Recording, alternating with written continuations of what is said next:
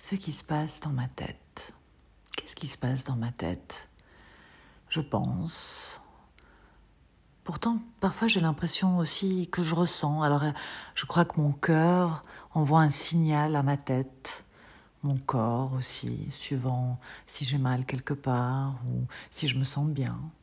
Et puis, il y a aussi ce discours, ce discours intérieur qui est extrêmement présent, où je me pose plein de questions, où je dialogue, où je me dispute parfois, où souvent aussi je me rabaisse, je me dénigre, je m'engueule, je me méfie. Et rarement je me fais confiance. C'est bizarre. Pourtant, je suis euh, moi et euh, je devrais euh, me faire confiance. Mais c'est vrai que c'est étrange. Dans ma tête, je pense à peut-être et sûrement me faire confiance.